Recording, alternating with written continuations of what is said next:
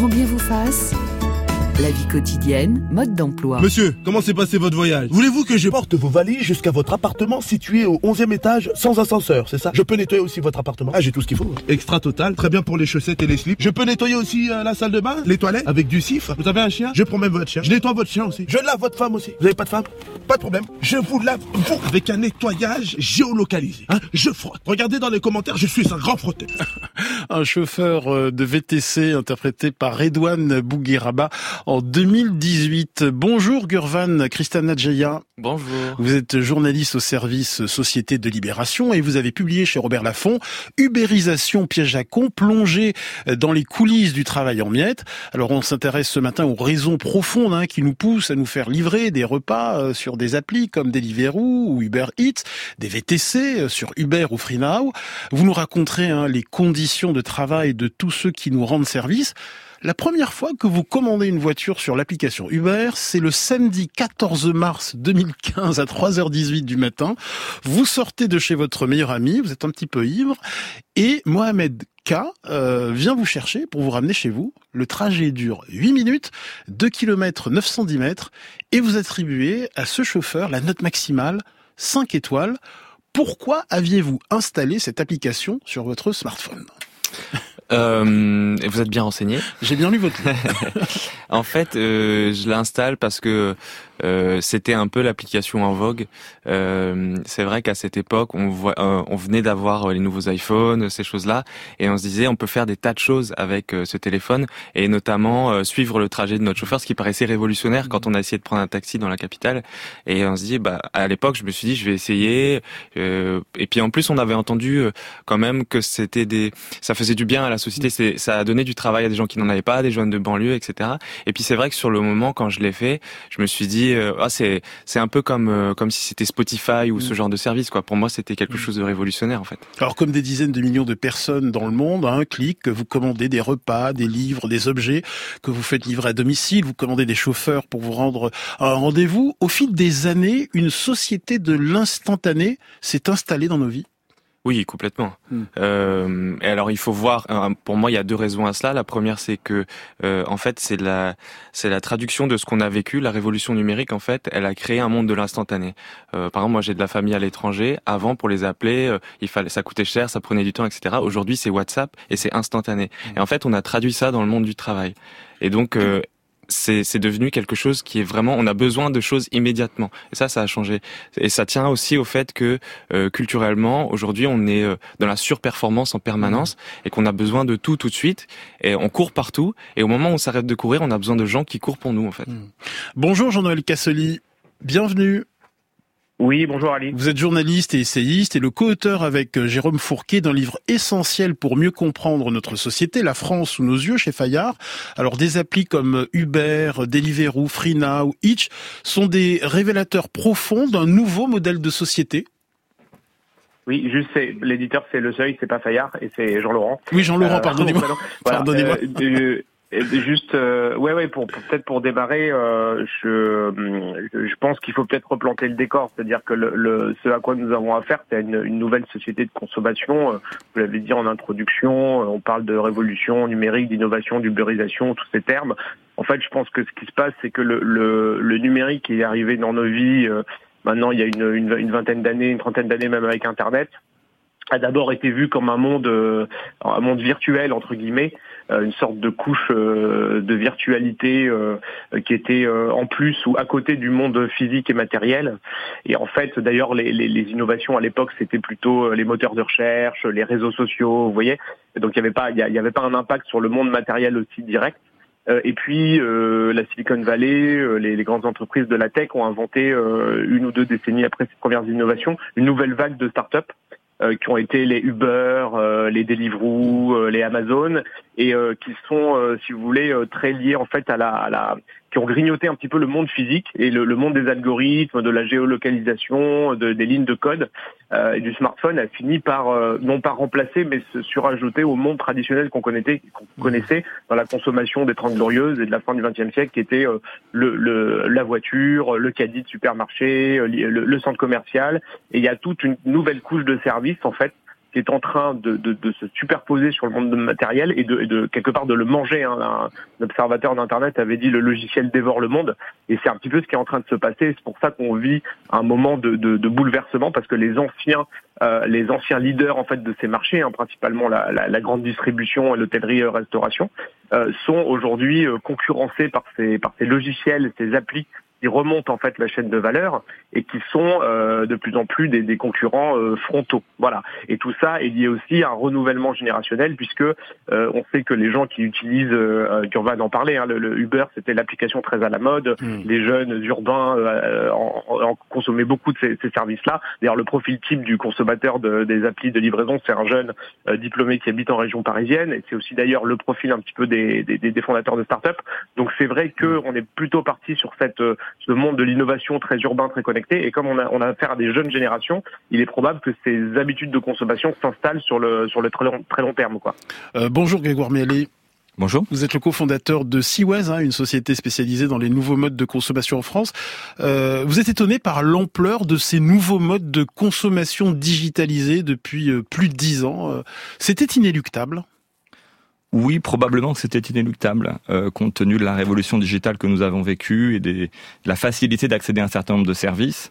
Euh, quand on quand on voit d'où viennent le succès de ces services de Uber ou même d'Amazon un petit peu un petit peu plus avant, euh, c'est vraiment lié à une disruption sur des, des points de douleur, hein, ce que les start appellent les pain points, les points de douleur. Euh, qui sont le fait qu'on n'avait pas accès à une offre suffisamment large, qu'on perdait beaucoup de temps, ou que c'était très compliqué d'avoir un taxi, par exemple, dans Paris. Donc ils ont beaucoup joué sur ces aspects-là, et c'était inéluctable que le digital allait nous permettre euh, de simplifier nos vies, d'accélérer nos vies sur cet aspect-là. Mmh. Maintenant, je, je tempérerai un tout petit peu euh, finalement ce qui, ce qui, a été dit sur ce côté inéluctable. Je pense qu'aujourd'hui, nous sommes en train de voir des, des forces de rappel sur cet aspect-là, qu'il va être très intéressant d'analyser, parce que finalement, les, les populations, on vient de, de, de les citer, effectivement, c'est celles-ci, les populations cœur de cible. Euh, elles sont euh, en plein paradoxe aujourd'hui. C'est-à-dire que ce sont les mêmes populations qui sont dans une envie de ralentissement de leur mode de vie, de recherche de sobriété, de frugalité, et qui en même temps utilisent ces applications qui sont euh, l'allégorie finalement d'une accélération permanente. C'est paradoxal, hein, Gurvan Christana Jaya. Ah oui, oui, complètement. Ben, euh, on le voit aussi, euh, c'est vrai, dans nos vies. Et le, je pense que le confinement a d'autant plus marqué ça avec un, un, recul euh, de certaines personnes qui veulent ralentir et qui, euh, par ailleurs, ont besoin de se faire livrer leurs courses en 10 minutes aujourd'hui, comme on voit. Et oui, justement, bonjour Patricia Chiropoulos, hein, vous êtes journaliste à 60 millions de consommateurs. On évoquera tout à l'heure votre papier sur les dark stores. Hein, ce sont ces supermarchés fantômes qui nous promettent des livraisons en 10, 15, 20 minutes. Exactement, en fait. Donc c'est surtout dans les grandes villes, hein, puisqu'il faut un maillage très serré. Ce sont des petits entrepôts donc qui sont au pied des immeubles. Effectivement, on les voit sillonner les rues. Maintenant, on a besoin, voilà, de, de confiture à 11 heures du soir. Euh, hop, mm. on, a une appli et en 5-10 minutes, le livreur arrive. Mm. Donc il y a également, donc c'est effectivement c'est un service rendu. Euh, c'est également voilà l'instantanéité. Et mm. puis on a besoin, voilà, on, on peut on, a plus, on ne supporte plus la frustration, en gros. C'est quelque part, c'est ça. Euh, Christ, euh, Gurvan Jaya, ce qui est fascinant, c'est qu'à un clic, je peux commander tout et n'importe quoi, 24 heures sur 24, euh, me faire livrer euh, en quelques heures. Je cite votre inventaire à la Prévert dans votre livre, des antipuces pour chat, une coque de téléphone, un jeu vidéo, un foliaire en plastique, des balles de ping-pong, des tongs, une pizza quatre fromages, des sushis au saumon, une soupe, une trottinette électrique pour parcourir quelques centaines de mètres. Il y a un sentiment de puissance chez le consommateur, de pouvoir tout, tout commander à un clic euh, très vite. Oui, complètement. Je pense que c'est un peu, vous voyez, le, fantasme de Alexandre le Bienheureux. Oui. On est dans son lit, on tire des cordes et tout arrive. Euh, et c'est exactement ça. Oui, et en fait, c'est un fantasme qu'on a un peu tous finalement, euh, de se dire j'ai travaillé très très dur et au moment où je me repose, je veux tirer sur des fils et que tout m'arrive directement. Grégoire Mialet, sur ce côté Alexandre le Bienheureux. Oui, bah c'est effectivement de l'ordre du fantasme. Euh, maintenant, aujourd'hui, quand même, ce qu'on voit, c'est le questionnement, la recherche de sens qu'on a tous, euh, chacun vis-à-vis de nous, en disant est-ce que c'est vraiment ce pourquoi on veut, vers quoi on veut aller? Finalement, cette recherche, enfin, cette recherche de paresse, enfin, cette envie de mm. paresse, elle, elle, date pas d'aujourd'hui, elle date d'il y, a très longtemps. Si on prend le domaine alimentaire, euh, entre la, la, période des chasseurs-cueilleurs de nos ancêtres il y a quelques milliers d'années qui passaient l'entièreté de leur journée à rechercher de la nourriture et aujourd'hui où si on n'est pas livré avec nos sushis en moins de 10 minutes euh, on va mettre une note mauvaise et, et voilà et on va, on va, on va se plaindre et trouver ça inadmissible. Il s'est passé tout un tas d'étapes euh, où on a recherché évidemment cette simplicité, cette instantanéité.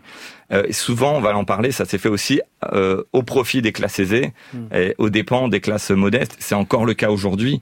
Euh, et, et, donc, il y a aussi cet aspect-là qui, euh, qui génère une prise de conscience sur l'impact économique, social et écologique de, ces, de ce type de comportement. Patricia Chéropoulos. Oui, en plus, les jeunes générations, c'est vrai que dans un sens, effectivement, elles veulent être euh, livrées de, leur canapé, et à la fois, surtout les, classes un peu aisées, elles vont aller sur les marchés, elles vont aller rechercher le local, euh, donc c'est quelque chose. Donc là, elles vont vraiment faire l'effort de se déplacer, de prendre leur temps. Par contre, pour des, aliments, notamment euh, standards, des, produits standards, ça ne mérite plus le déplacement, la, de faire la queue, ça, ça, ne le mérite plus. Donc il y a vraiment de poids de mesure dans ce qu'on peut se faire livrer et le temps qu'on va prendre pour d'autres choses. Je voudrais rajouter tout de même un, point sur le côté économique. C'est-à-dire qu'aujourd'hui, il y a plein de, services qui existent, euh, mais il faut redire que ces services ne sont pas rentables aujourd'hui. Mmh. Euh, que ces plateformes perdent de l'argent euh, tous les jours sur chaque livraison. Uber va perdre de l'argent aujourd'hui. Pourquoi? Pourquoi? Parce que c'est un, un, je pense que c'est un système qui est très difficile à rentabiliser. Je pense que les restaurateurs qui nous écoutent euh, doivent se dire euh, c'est quand même un petit peu gros parce que les commissions sont quand même entre 10 et 30% euh, sur la restauration par exemple. Donc c'est quand même significatif. Plus ils vont rajouter 1 ou 2 ou 3 euros pour les frais de livraison. Et malgré ça, bah, il faut financer la logistique, il faut financer un entrepôt, il faut financer évidemment les livreurs, les, les, modes de livraison, les véhicules. Donc tout ça c'est très très difficile à rentabiliser. Aujourd'hui c'est un frein. On ne sait pas globalement comment on va on va arriver à le résoudre. Gurvan Christana Jaya. La rentabilité, elle s'explique, enfin, la, L'absence de rentabilité s'explique aussi par l'expansion euh, de ces entreprises-là. On est à un moment euh, après la crise des subprimes quand euh, Uber arrive sur le marché, ouais, en 2008-2009, et il va y avoir des levées de fonds extraordinaires. Et le, le but de ces entreprises n'est jamais d'être rentable en fait. Le but c'est de se développer le plus rapidement possible sur tous les marchés pour emporter la concurrence et pour être le être, en monopole en fait. Et donc elles ont mis en place des systèmes. Elles sont devenues des multinationales de 0 à 5 ans. Enfin en 5 années elles sont devenues énormes dans des dizaines de pays et elles ont eu besoin sur les marchés de de casser un peu ce qui était mm. fait. Par exemple, en France, le salariat, euh, ça leur revenait trop cher. Mm. Donc elles ont dû embaucher des personnes en auto-entreprise. Petit flashback justement, nous sommes en novembre 2008 et trois jeunes américains euh, dans les affaires, euh, Garrett Camp, Travis Kalanick et Oscar Salazar, voyagent à Paris et ils constatent qu'il est très difficile d'obtenir un taxi et de retour à San Francisco, ils planchent sur un projet Uber Cab, euh, cab qui signifie euh, taxi en anglais, et c'est selon leurs termes un service à la demande centré sur l'utilisateur, et ils rêvent d'un service de limousine, mais accessible à tout le monde. Alors ça, c'est leur storytelling. C'est leur storytelling que vous reprenez dans votre livre. Mais bon, il faut quand même préciser que la Silicon Valley est pleine de storytelling pour euh, pour vendre des choses. Et euh, effectivement, c'est c'est ce qu'ils ont raconté et ce qui, ce qui, illustre bien aussi cette idée de de un peu de ils avaient eux c'est pas seulement un service, c'est aussi un une révolution de notre quotidien mm. dans leur tête. Et ça vient comme on disait avec euh, le moment où Steve Jobs présente l'iPhone. Mm. Donc eux, ils vont se dire ils ont déjà fondé des entreprises avant. Donc ils savent comment ça mm. fonctionne, ils savent qu'il y a quelque chose un fil à tirer et qu'il y a éventuellement euh, euh, de l'argent à se faire aussi. Et toujours dans leur récit, pour eux, les taxis utilisent des technologies dépassées et inefficaces, je les cite, des taxis qui, selon eux, je les cite toujours, ne garantissent pas une prise en charge rapide. Euh, Uber est disruptif. On a utilisé ce terme hein, au début de l'émission. On a parlé de disruption. C'est quoi la disruption exactement? La disruption, c'est arriver dans un marché où il y a une forme de monopole et euh, proposer des, des choses, enfin des, des, des, innovations qui vont euh, casser ce monopole mm. et qui vont le rendre, enfin en tout cas rendre le service mm. qu'on vend beaucoup plus attractif. Donc par exemple à Paris, euh, les taxis avaient le monopole et on va arriver avec euh, des voitures berlines avec des chauffeurs avec costard euh, qui peuvent être commandés par une application à des prix beaucoup moins chers mm. que, que les taxis. Pour que ce service fonctionne, il a fallu mettre en place une stratégie de recrutement efficace. Euh, Uber s'est attaché les services de travailleurs indépendants, mais comment euh, cette société a-t-elle réussi à les convaincre? Sur quel récit s'est-elle appuyée? À l'origine, il y a euh, dans la dans la genèse de, de, de, Uber, en tout cas de son arrivée en France, il y a l'idée, ce qu'elle leur a vendu, c'est de dire, euh, euh, par exemple, elle est surtout allée voir les jeunes de banlieue et les jeunes de de, de seconde génération d'immigrés pour leur dire, la France, c'est difficile pour vous, on, on sait, nous, on va vous vendre le modèle américain, un Eldorado, mmh. un peu l'American Dream, comme on peut mmh. dire. donc, c'est-à-dire, vous pouvez être votre propre patron, porter des costards, vous aurez votre entreprise, vous allez avoir une grosse berline, une Mercedes vous allez rentrer au quartier, puis mmh. tous vos collègues vont se dire mais comment ça se fait que tu as une Mercedes et voilà. Et c'est ce qu'elles vont vendre. C'est une émancipation en fait à l'origine qu'elles vendent. le slogan pour le recrutement, c'était l'Uber réussite. Alors au début, un chauffeur pouvait bien gagner sa vie. Vous retrouvez votre premier chauffeur Uber qui s'appelle Mohamed, Mohamed K. il pouvait se verser à l'époque un salaire de 2500 à 3000 euros euh, par mois sur 6000 euros de, de chiffre d'affaires. C'est plus vraiment le cas aujourd'hui. Non, et c'est ça qui est, euh, c'est là où finalement on parlait d'Eldorado et d'émancipation, c'est là où ça a été des fausses promesses pour eux. Mmh. Euh, il faut voir qu'au départ, quand ils quand ils sont arrivés sur l'application, Uber les mmh. payait rien qu'à se connecter. Mmh. Aujourd'hui, vous faites une course, c'est très très compliqué. De, vous devez tourner toute la nuit et c'est très compliqué en fait de, de revenir dans ces frais parce que l'essence a augmenté, les frais d'assurance aussi, elles sont à leur charge, il n'y a pas de congé. Donc tout ça est devenu finalement le, piège s'est reformé sur eux-mêmes puisqu'ils ont contracté des crédits à l'époque en se basant sur leur rémunération, en se disant bah finalement si je veux euh, lancer mon entreprise, il faut que j'investisse à fond. Et puis ces crédits, ils peuvent plus les rembourser mmh. et ils sont obligés de, ils sont accrochés à l'application. Euh, Jean-Laurent euh, Cassoli, ces travailleurs indépendants, ces livreurs, ces, ces chauffeurs de, de VTC, vous les appelez des voituriers et des portefaix 2.0. Oui, en fait, je, dirais que ce qui est important dans ce débat, c'est qu'il y a un aspect euh, social euh, et économique, parce qu'il y a un modèle d'emploi qui, est, derrière. Et puis, ça a été dit, euh, on a beaucoup, la Silicon Valley a beaucoup insisté sur l'innovation. Et c'est vrai que Uber, Amazon, etc., ce sont des services assez innovants en termes de en termes de, de, de, modèles de, pratiques de consommation. En revanche, sur le plan du modèle de travail, c'est plutôt un retour en arrière. Hmm. C'est plutôt euh, la, la, forme euh, qui, qui, qui, qui, est préférée par ces entreprises, c'est le travail à la tâche et la sous-traitance, parce que vous avez tous les chauffeurs, les livreurs bien sûr, mais vous avez aussi des sociétés qui travaillent avec euh, avec Uber, par exemple, pour louer euh, des, des, voitures aux chauffeurs. Donc vous avez tout un système en fait de, de, de sociétés ou d'individus qui ne sont pas des, des, des salariés, et, et, on peut faire un, un, parallèle en fait avec les, les, grandes heures de la, de la consommation de masse du, du, siècle dernier. Le, le par exemple, le, le supermarché, la grande enseigne de distribution, euh, c'était euh, euh, donc un hyper avec tout sous le même toit et puis des caissières de supermarché qui étaient salariés du groupe. Et, et aujourd'hui, vous avez plutôt ces, ces, gens qui sont des, des, des, indépendants et qui prennent une, une grande part des, enfin, du, du risque en fait euh, à, la, à, leur, à leur compte et qui sont d'ailleurs pas, pas si vous voulez, sûrs de faire un chiffre à la, à la fin du mois. Mais c'est vrai qu'au-delà de au-delà de ce modèle, ça a été bien dit, hein, qui a séduit d'abord les, les, chauffeurs eux-mêmes parce que ça leur renvoyait une image valorisante de travailler pour euh, pour Uber. Il y a aussi la question du consommateur qui, qui voit ça, hein, parce qu'on en parle ce matin. Il y a des reportages, il y a des, il y a des livres qui, qui, qui vont chercher, qui vont voir derrière euh, derrière la couche numérique et, derrière le, le, rideau la réalité. Je dirais que malgré tout ça, euh, je, on continue à consommer massivement ces services. Mmh. Et je pense qu'on peut faire, faire le parallèle avec la grande distribution physique il y a une cinquantaine d'années, c'est-à-dire qu'elle était elle aussi mal vue, elle a, elle a remplacé le petit commerce au point d'en faire euh, un segment aujourd'hui marginal euh, euh, de, de, de, dans les parts de marché pour, en France. Et c'est vrai qu'on se rend compte aujourd'hui que bah, malgré ça, la grande distribution a été un bulldozer commercial, économique. Rien ne l'a arrêté et c'est un petit peu ce qui est en train de se passer, je pense, dans le dans le, le, modèle des, des, des applis euh, et de l'ubérisation, euh, on est on est quand même face à un désir très puissant qui est celui de l'économie de la flemme. Euh, c'est des, des, économistes l'avaient très bien vu. Encore une fois, là, au siècle dernier, le, on ne peut consommer qu'une masse euh, limitée d'objets, de biens, de marchandises. On, on s'en lasse. On peut pas mettre plus de euh, trois télé, deux mmh. voitures par foyer.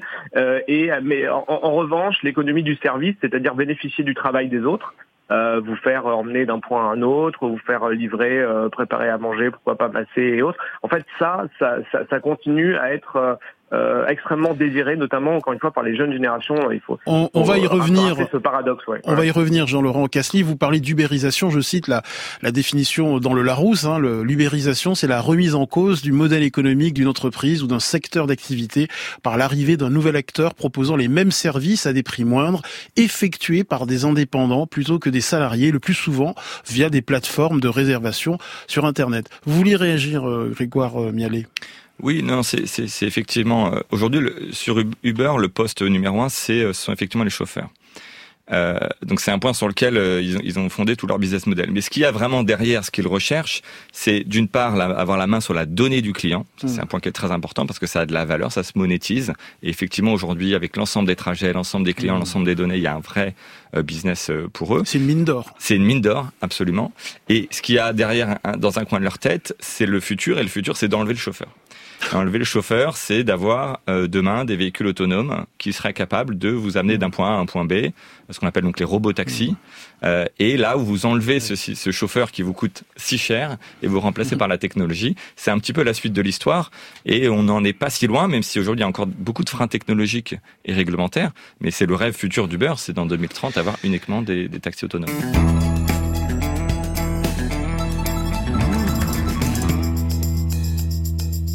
Et on s'intéresse ce matin à ces nouveaux modes de consommation, de livraison à domicile, de commande de, VTC euh, qui nous poussent parfois à la paresse.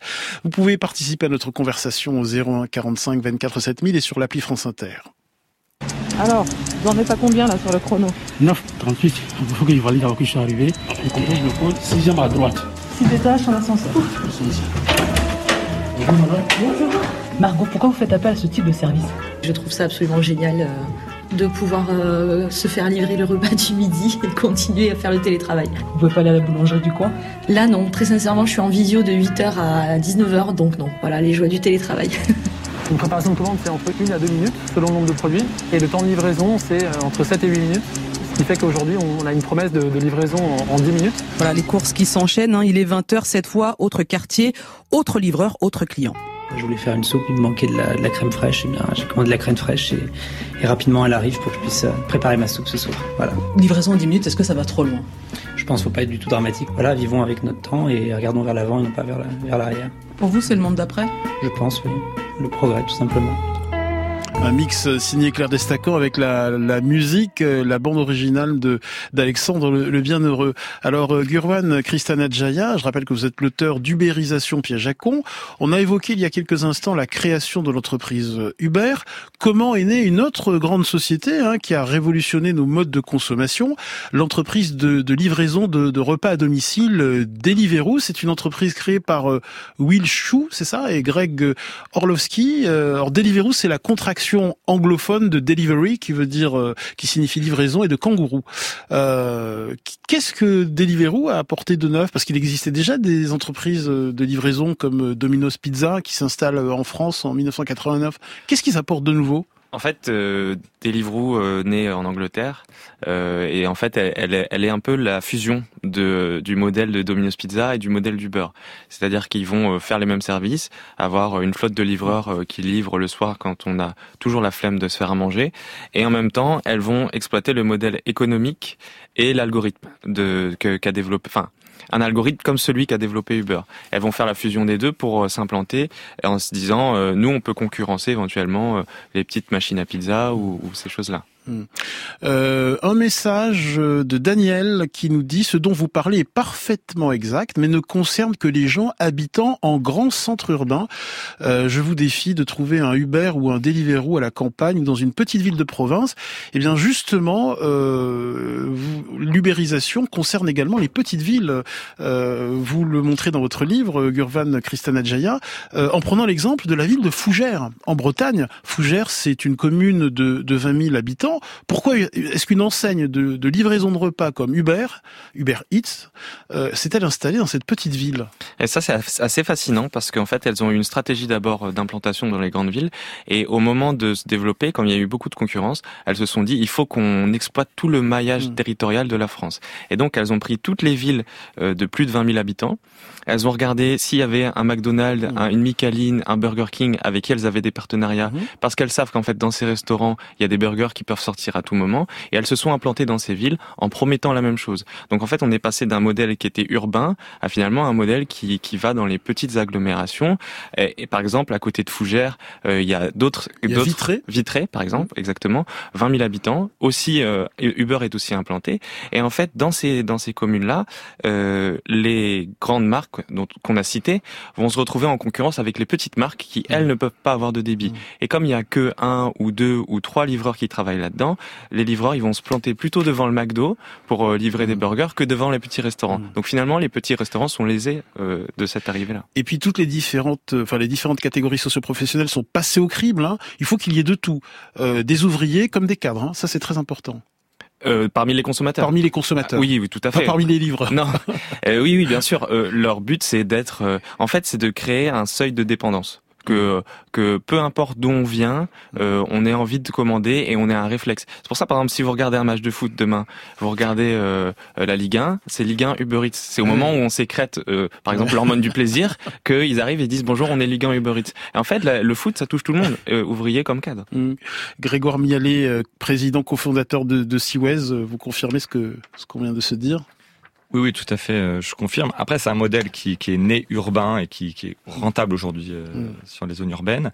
Et l'auditrice a tout à fait raison. Si on prend l'exemple quand même du ce qu'on appelle le quick commerce, donc c'est le fait de se faire livrer en 10 minutes ou en moins de 30 minutes, en tout cas, de se faire livrer ses courses. Aujourd'hui, c'est une offre qui est essentiellement dans les zones urbaines et c'est tout le paradoxe de ces offres-là c'est qu'elles sont utiles uniquement dans les zones dans lesquelles on en a le moins besoin. Ah C'est-à-dire que là où on a quatre ou cinq supermarchés en bas de chez soi, euh, eh bien, c'est, c'est pas forcément là où c'est le plus utile. Et on va y revenir en, fin d'émission. Alors, vous citiez McDonald's et Burger King. Euh, rappelons que le burger reste le premier plat livré par euh, les plateformes. Euh, Jean-Laurent Cassely, hein, co-auteur de La France sous nos yeux, il est possible de se faire livrer différentes gammes de burgers parce que les Français consomment des versions très différentes des mêmes produit, Hein oui, exactement. Alors j'ai regardé ce matin les chiffres, ils ont évolué depuis. C'est l'œuf maillot euh, qui est passé en première place en France. Euh, l'œuf maillot devant le burger. Oui, l'œuf maillot à Paris parce qu'en fait, à Paris, c'est dans le classement, le classement qui est fait des, des applications. C'est pas le burger ou le sushi qui est qui est euh, qui est mesuré, c'est tel burger de tel hmm. restaurant dans telle ville. Donc hmm. il se trouve que c'est un restaurant particulier euh, Bouillon, euh, une chaîne euh, de, de, de, bistrot en fait, qui a qui propose un œuf maillot spécialement pour la livraison et mm. cet œuf maillot est le voilà selon les chiffres de Deliveroo le plat le plus le plus livré l'année dernière. Mais Jean-Laurent Cassely, vous parlez de Paris dans le dans l'ensemble de la France, c'est toujours le burger qui est le plus livré. Euh, oui, oui, je pense que le burger avec euh, la pizza est, toujours dominant. Et c'est vrai que vous avez. Alors, ce qui est intéressant, c'est que vous allez avoir le burger euh, version fast-food de McDonald's, de Burger King, et puis vous, vous allez avoir un hamburger plus haut de gamme, en fait, plus plus cher, plus gastronomique, qui va être livré par des, des, des restaurants, des, des, brasseries ou des restaurants qui se sont spécialisés sur sur, sur ces burgers un petit peu un petit peu plus gourmets comme on le dit par ailleurs mais c'est vrai que ça permet de, de traiter un large spectre de, de, de consommateurs. Mais peut-être pour revenir à la question des petites villes et de, des territoires périphériques, je pense que ce qu'on voit, c'est vrai que le modèle Uber, Deliveroo, les trottinettes électriques, enfin toutes ces innovations euh, entre le monde physique et le monde euh, numérique sont très effectivement urbaines. On a on a vu aussi, c'est vrai que dans le métro parisien, il y a eu ces publicités euh, en cascade pour les fameuses applications qui vous permettent de vous livrer de la mozza ou du parmesan en 10 minutes. Hein. et, et c'est vrai que de, parfois de loin, on peut se dire bon, est-ce que ça nous concerne vraiment? Et je pense que dans les territoires périphériques, qu'on a l'expression la, en fait de ce nouveau modèle économique, de cette nouvelle organisation sociale, c'est plutôt, je dirais, l'entrepôt. Euh, le, le, grand entrepôt de périphérie. Euh, les Amazon évidemment euh, sont les plus connus, mais ils sont pas les seuls à avoir à avoir maillé le territoire de, de ces entrepôts. Et vous avez aujourd'hui toute une carte de France en fait des flux logistiques de la supply chain, comme on dit en, bon français. Mm. On jargonne beaucoup quand on parle de ces univers-là. Et, et, et, et, ça, c'est c'est quand même, je dirais, le cariste en fait qui travaille en entrepôt. c'est un petit peu, si vous voulez, le prolongement du chauffeur Uber qu'on voit dans, dans, dans, les grandes villes ou du livreur avec sa petite sa petite glacière, vous savez, mm. euh, euh, cubique en fait dans le dos, et, ça fait aussi partie des figures de cette nouvelle France que, que, que nous on traite dans le dans, dans le mm. livre. Et je pense que c'est peut-être cet aspect-là que voient les gens qui sont éloignés des grandes métropoles, qui ne sont pas effectivement, euh, oui, en majorité abonnés à à ces applis juste peut-être pour rappeler en part de marché, je regardais aussi les chiffres ce matin sur l'alimentaire, alors pas sur la, la restauration, la livraison de plats, mais sur les, les, les, courses alimentaires en fait.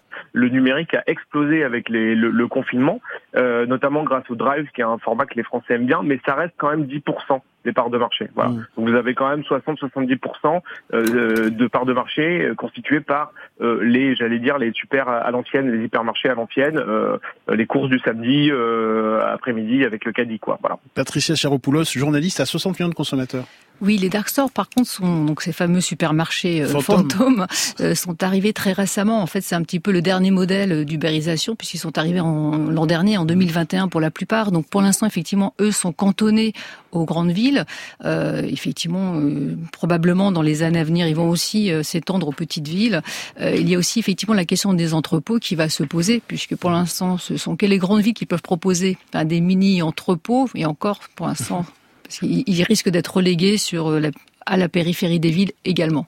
Gurvan euh, Christina Jaya. Ce qui est assez fascinant euh, justement avec les dark stores, on, on, évoque beaucoup le sujet, c'est parce qu'en fait, euh, on se pose souvent la question de savoir jusqu'où ira l'ubérisation. Et en fait, les dark stores, c'est la troisième vague entre guillemets d'ubérisation. Enfin, la quatrième même. La première c'était les VTC, ensuite il y a eu la livraison. Et après, vous vous souvenez des trottinettes Il y mm. avait des trottinettes partout dans Paris et dans les villes il y a, il y a cinq ans. Et en fait, c'était pareil. C'était une vague d'ubérisation avec des gens qui étaient payés à la tâche. on les appelait les juicers. Les juicers, exactement. C'est drôle de nom. Ils rechargeaient des, parce qu'ils rechargeaient des trottinettes chez eux. Et en fait, les dark stores, c'est euh, le quick commerce, c'est la, c'est la, c'est la dernière vague en fait, et c'est exactement le même modèle, c'est-à-dire euh, 5 à 10 à 15 entreprises mm. qui vont s'implanter en même temps et, euh, et qui vont essayer de remporter le marché. Alors le visage de, de nos grandes villes est, est, transformé donc par euh, cette économie de la livraison, euh, des rues euh, qui pullulent de vélos, de scooters, de, de camionnettes qui nous livrent à longueur de journée de soirée.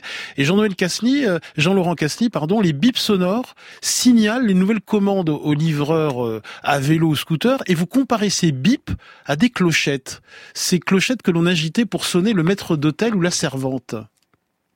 Bah, en, fait, le, parallèle qu'on fait effectivement dans le livre, c'est euh, c'est le fait que, si vous voulez, le, la société de service, euh, alors euh, rappelle effectivement un état, un état historique dans lequel une minorité de gens, en fait, une, une aristocratie ou une grande bourgeoisie, en fait, bénéficiait de, de très larges, en fait, populations de, de, serviteurs. Et aujourd'hui, on est dans une situation un peu différente où beaucoup plus de gens ont accès à, bah, quand même, ces services qui sont de l'ordre du euh, euh, de, de, de, la livraison, euh, du de l'aide de, de l'aide à domicile, de la du, du transport. Et c'est vrai que d'ailleurs Uber a très très bien joué là-dessus quand il est arrivé sur le marché français. Tout l'imaginaire, ça a été dit, hein, du chauffeur qui était valorisant à la fois pour la personne qui conduisait la, la, la berline et pour celui qui était celle qui était le, le, client à l'arrière. Il y avait vraiment l'idée que voilà, on est on est dans une limousine, on mmh. est un ministre ou une star et on se fait voilà transporter dans le un autre dans des mmh. voitures euh, noires à vitres à vitres fumées. Et c'est vrai qu'il y avait il y avait ce côté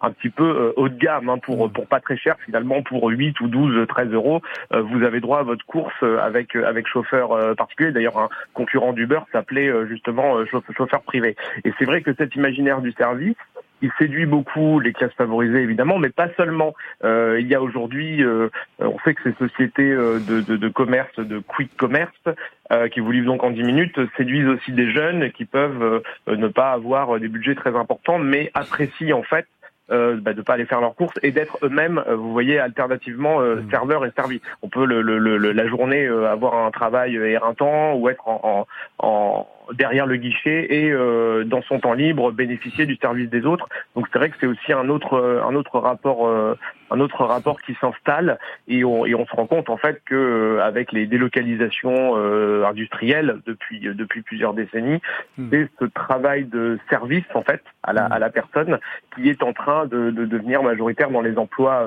les emplois peu qualifiés. Donc ça c'est vraiment une révolution, je dirais. oui, sociétale. Bonjour Paris. Bienvenue.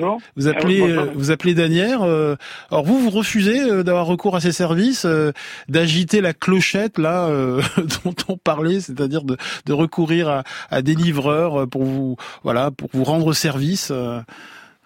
Oui, alors déjà, bon, j'ai 65 ans, ça peut expliquer que le dinosaure se base encore sur l'ancienne forme de commerce. Vous êtes tout jeune, Paris. J'ai beaucoup d'activités, même en tant que retraité, j'ai trop d'activités d'ailleurs. Mais en tant que retraité syndiqué, hein, je suis syndicaliste, mmh. encore en activité, euh, je, je, ne peux, moi, souscrire au fait qu'on mette une pression sur, sur les livreurs. Moi, je vois combien de fois on évite les vélos, les scooters et tout mmh. en région parisienne. C'est vrai qu'à la campagne, on s'en rend pas compte. Mais combien de fois on est obligé de les éviter de faire attention parce qu'ils ont une pression, ils doivent livrer en trois minutes. J'entendais euh, les gens, ah oui, c'est pratique, j'ai en cinq minutes. Mais quand tu fais une cuisine, un plat, tu, tu le prépares, tu y penses avant. Et le fait d'aller dans les commerces, ça maintient du lien. Euh, essayez de discuter avec le livreur, il n'a pas le temps, il faut qu'il reparte. Mais quand vous allez dans un commerce, d'abord vous avez plus de choix, vous avez le temps de revenir sur le choix que vous avez pu faire sur une commande, et, euh, et ça maintient du lien. Et avec les commerçants et le, la tour, la proximité, on en parle beaucoup. Et bien on connaît, on connaît tout son environnement et que ce soit le petit commerce et même dans les grandes surfaces, on peut, on peut connaître les, les caissières et les caissiers. Et euh, voilà, c'est ce lien social qui, qui manque. Et puis les, les livreurs quelquefois ont tendance à, à s'occuper euh, parce qu'ils doivent faire vite, ils mettent leur camionnette devant les sorties d'immeubles et vous avez 10-15 voitures qui peuvent pas sortir ou rentrer. Et quand vous, vous, avez- vous interpellez la personne, ouais, je suis désolé, je travaille. Je dis peut-être, mais là, t'empêches les gens de sortir ou de rentrer. Et euh, ouais, mais j'ai pas de place pour stationner. C'est c'est tous ces petits inconvénients qui font que voilà. Alors moi, je continue à aller à la Fnac ou ailleurs pour acheter mes disques. D'ailleurs, j'achète toujours plus que quand j'ai prévu de rentrer. Mais au moins, je fais marcher le commerce, le vrai. Et puis euh, le jour où on s'occupera des, des conditions de travail de ces gens-là, parce que les, les- les sociétés américaines, on voit ce que ça donne, euh, ce serait bien. Euh, les Français se plaignent tout le temps de leurs conditions à eux, puis ils s'occupent pas tellement des conditions de travail de ces, de, de ces jeunes souvent qui prennent des risques fous pour qu'on ait notre salade, notre sauce salade dans les cinq minutes. Et la dernière chose, il y a une chose qui m'a surpris aussi, choqué. J'ai entendu une personne qui a dit qu'en télétravail, il reste 11 heures devant son écran. Hmm. Là, on est en dehors de la législation du travail. hein. Oui. Grégoire Mialet. Oui, alors c'est tout à fait juste. Et d'ailleurs, l'exemple de la Fnac a été pris intéressant parce que c'était, euh, c'est un, un des marchés qui était les premiers touchés par cette digitalisation euh, euh, du marché du livre, etc. Et on voit qu'il y a une campagne récemment qu'ils ont faite pour remettre le vendeur au centre euh, du, du jeu en disant que bah, leurs vendeurs n'étaient pas des algorithmes et que finalement jamais aucun algorithme n'avait déjà aimé un livre. Donc c'est un, un point qui est intéressant. Et ce que souligne ce monsieur, c'est qu'effectivement le lien social, c'est vraiment le premier frein à l'usage de ces plateformes-là. Moi, je trouve que pendant la crise sanitaire que nous avons vécue, où effectivement il y a une digitalisation très forte, le télétravail, euh, le recours aux livraisons, aux applications de, de, de, livraison, etc., euh, a aussi montré qu'on avait besoin de ce lien social. On a vu, ça a été dit, que les commerces de proximité ont très bien résisté, ont été très sollicités, les marchés sont encore euh, noirs de monde. Donc il y a une vraie aussi volonté des consommateurs de ne pas de ne pas mettre de côté ce lien social et de pouvoir continuer à rencontrer du service, des conseils dans les magasins notamment. Gurvan euh, Christana Jaya, euh, vous montrez bien euh, l'envers du décor euh, qui n'est pas très reluisant. Euh, De plus en plus de comptes de livreurs sont sous-loués euh, à des migrants ou à des sans-papiers, euh, souvent originaires d'Afrique subsaharienne ou du Sri Lanka, avec des conditions de travail assez déplorables. Vous avez d'ailleurs vous-même sous-loué un compte de livreur et c'est assez facile à faire.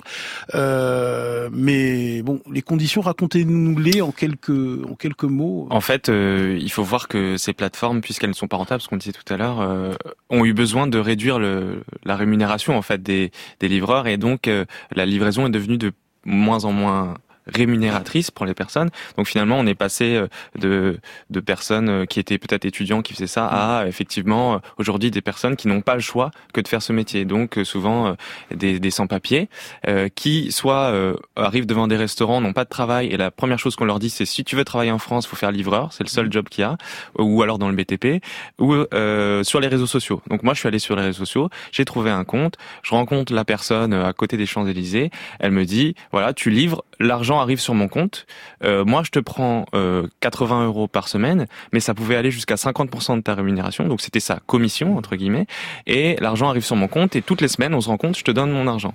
Le problème c'est que j'ai livré, euh, donc en fait 80 euros c'est au maximum du maximum ce qu'on fait en une journée. Donc une commission pour lui c'est une journée de travail euh, pour moi. Et en fait à la fin de la semaine quand je devais récupérer mon argent, il m'a pas donné mon argent. Et en fait, lui-même était livreur. C'était un livreur qui avait plusieurs comptes. Et c'est là où on voit que c'est une forme de chaîne alimentaire où chacun exploite un, un plus vulnérable que soi. C'est une pyramide de Ponzi? Tout à fait. Euh, à la fois euh, dans le modèle, c'est-à-dire que pour euh, se financer, ces sociétés empruntent de l'argent à d'autres pour euh, rembourser, etc. Donc c'est vraiment, les investisseurs appellent ça une pyramide de Ponzi, et c'est aussi une pyramide dans la façon dont ça fonctionne, euh, dans le- la structuration du travail. Patricia Charopoulos? Oui, alors les dark stores, effectivement, euh, donc ces nouveaux arrivants, et- essayent de se montrent plus vertueux puisque eux par contre emploient, enfin pour l'instant en tout cas, emploient des salariés en CDI. Donc ils le mettent bien en avant, ils le rappellent. Donc là il y a vraiment besoin de redorer cette image. Euh, qui dit que ça va durer, on ne sait pas, mais en tout cas pour l'instant c'est le cas, en tout cas pour ces dark stores. Merci beaucoup, hein, Paris, euh, de, de, nous avoir appelé. Alors, euh, on assiste à une paupérisation de la situation des livreurs, mais également des chauffeurs de, de VTC. Hein. Euh, à la fin de l'année 2015, Uber impose de nouvelles conditions tarifaires, avec notamment une baisse du prix des courses de, de 20% et une hausse des commissions que les chauffeurs reversent à, aux applications. Euh, bon, votre Mohamed K, qui gagnait bien sa vie au début, 2500 à 3000 euros par mois, il est passé à 1000 à 1200 euros par mois. Oui, puis il est criblé de dettes parce que euh, il faut rembourser le crédit. Il a emprunté 18 000 euros. Oui, c'est ça. Et en fait, euh, c'est ce qu'on voit, c'est que euh, finalement, aujourd'hui, quand on, avant, quand elles avaient vendu ce modèle-là, finalement, aujourd'hui, c'est vraiment un, un, métier, enfin, des entreprises qui créent des couches de précarisation dans notre société. Et en plus, on doit se poser la question de pourquoi est-ce qu'elles créent ça? Parce que j'entendais tout à l'heure une personne qui disait c'est le progrès, mais est-ce que c'est vraiment le progrès? C'est ça la question aussi qu'il faut qu'on se pose et qu'on ne sait pas poser en fait. C'est-à-dire que est-ce que d'accepter ça, c'est ça finalement le, le progrès qu'on veut pour notre société? Et on s'intéresse ce matin au nouveau mode de consommation, de livraison de commandes de VTC qui nous pousse parfois à la paresse. Écoutons cette note vocale déposée par Christine de Sens. Bonjour, je m'appelle Christine, j'ai cinq enfants, j'habite dans Lyon et moi je trouve que ça s'est beaucoup accéléré ces dernières années et je trouve ça effrayant. J'ai mon fils de 17 ans qui me raconte que certains de ses camarades de classe le font tous les jours, alors que pour moi, à 17 ans, c'est un âge où on apprend à se faire du riz, des nouilles, même si c'est pas très bon, il faut bien apprendre. Et je trouve que ça s'est beaucoup accéléré. Et puis qui paye à la fin du mois euh, Je trouve qu'il y a vraiment ce genre de questions de paresse et de d'économie qu'on n'apprend pas à faire quand tout est livré comme ça euh, de façon prête. Et pour aller dans le sens de Christine, selon une enquête IFOP euh, de juin 2022 pour Hello My Business, 37% des Français se font livrer plus souvent qu'avant le premier confinement et ce sont les 18-24 ans qui commandent le plus. Et selon cette enquête, voici les motifs du recours à la livraison à domicile. 72% des sondés disent que c'est par manque de temps, 71% par paresse. Gurvan Kristana Jaya. Oui, bah, on, est vraiment dans une société, une économie de la flemme, de la paresse. Ah, euh, en tout cas, c'est ce qu'elles nous vendent. C'est-à-dire que, euh, en tout cas, euh, ce qu'il faut voir, c'est en négatif, ce qu'on a dans nos vies, c'est une, une optimisation de nos quotidiens. C'est-à-dire que tout doit être calé à la minute mm. près, etc. Donc l'envers du décor, c'est que quand on a du temps, on veut le profiter, enfin l'avoir pour soi et, et, seulement pour soi. Donc pour nous, la, faire la cuisine, par exemple, c'est devenu euh, euh comme euh, quelque chose de, qui doit être productif. Mm. Et donc on veut sortir de cette productivité et on, on finalement on délocalise, on sous-traite mm. ces services à quelqu'un qui va le faire à notre place. Alors euh, Patricia Chiropoulos de 60 millions de consommateurs, l'apparition des dark stores, hein, de ces supermarchés, ces super-aides fantômes public, ça va accentuer cette euh, société de de la flemme, de la paresse. Hein, euh. ah bah oui, totalement. Surtout qu'on a pris aussi cette habitude pendant le confinement. C'est vrai que pendant le confinement, effectivement, on se faisait livrer, on évitait les supermarchés parce qu'on avait peur du contact. Et finalement, on s'est dit, bah oui, faire la queue au supermarché, pourquoi s'ennuyer? Mmh. Donc c'est vrai que ça, ça, ça, favorise euh, faire ses courses du canapé. Euh, et il y a aussi un paradoxe parce que les jeunes, effectivement, sont très demandeurs. En plus, les sites, les applis là qui sont de, de livraison, elles sont, euh, elles sont très cool. Maintenant, on, on parle pas de livreur, on parle de rider. Enfin, mmh. il y a vraiment quelque chose donc, qui va plaire aux, aux, jeunes et à la fois, c'est aussi les amateurs de Top Chef. Donc mmh. c'est toujours pareil. Et justement, ils vont commander les ingrédients pour faire parfois leur plat aussi. Donc tout ça, ça se mélange en fait. Comment fonctionnent ces nouveaux services comme Flink, Gorillas, Getir, Cajou, euh, ces, ces supermarchés euh, fermés au public où l'on retrouve entre 1500 et 3000 références, c'est ça? Oui, c'est ça. En fait, ce sont les principales références qu'on peut trouver en grande surface. Donc, ce sont les grandes marques et puis quelques petits produits locaux, du hmm. pain. Donc, en fait, on fait on fait ses courses une fois qu'on a rentré euh, ses coordonnées bancaires. On fait ses courses comme sur un drive, sauf que c'est beaucoup plus réduit. Mais hmm. le panier moyen est quand même en gros de 25 euros, ce qui est pas mal. Hein, mm. Parce que certaines personnes vont quasiment faire leurs courses par uniquement par ce biais. Oui. Et, on vous promet donc une livraison 15 minutes 20 minutes? Apparemment, ça évolue un petit peu. Au début, c'était 10 minutes, euh, un truc dingue, quoi. Donc, évidemment, mm. avec une grosse prise de risque des livreurs. Maintenant, ce que dit par Gorilla, c'est c'est le temps indiqué sur l'appli. Maintenant, mm. c'est celui-ci qui doit être respecté. Après, s'il n'est pas respecté, les dédommagements sont très variables, mmh. voire euh, nuls. Hein, mais bon. Est-ce que la note est plus salée euh, sur ces applis que dans les supermarchés physiques? Est-ce que c'est avantageux d'utiliser ces services? Non, non, parce que bah, évidemment, il y a déjà le coût de la livraison qui est entre 1,80 et 90, et ensuite c'est un petit peu plus cher. Euh, c'est vrai que je prenais un, exemple d'un paquet de céréales bien connu, il va coûter 2,20 euros en, en gros en grande distribution et 2,60 euros 70. Bon, donc évidemment, il faut aussi accepter de mettre le prix. C'est le prix de la flemme, hein, là encore. Euh, Grégoire Mialet Oui, alors il n'y a pas forcément que la flemme, même si c'est effectivement le critère numéro un. Il y a aussi le, le, le fait de, de, devoir porter des choses encombrantes. C'est quelque chose qui est cité pour utiliser ces plateformes. Les horaires qui sont très élargis, où vous pouvez effectivement faire vos courses à un moment où c'est fermé. Euh, donc c'est des aspects qui sont aussi euh, intéressants. Et puis il y a une tendance, notamment sur l'alimentaire, qui s'est pas mal répandue, c'est celle des cuisines du monde. Le fait de pouvoir manger euh, euh, sushi, de pouvoir manger des pizzas, de pouvoir manger euh, indien quand on veut, etc. Et donc ça aussi, ça a accompagné cette tendance culinaire euh, de pouvoir avoir accès à, ce qu'on voulait. Merci à tous. Hein. Patricia Chiropoulos, votre enquête est à lire dans le 60 millions de consommateurs du mois de juin. Merci Gurvan Kristana Jaya. Ubérisation piège à con, plongé dans les coulisses du travail en miettes, c'est chez Robert Laffont. Merci beaucoup Jean-Laurent Cassny. La France sous nos yeux, c'est publié au seuil. Et merci à vous Grégoire Mialet. Grand bien vous fasse est un podcast France Inter.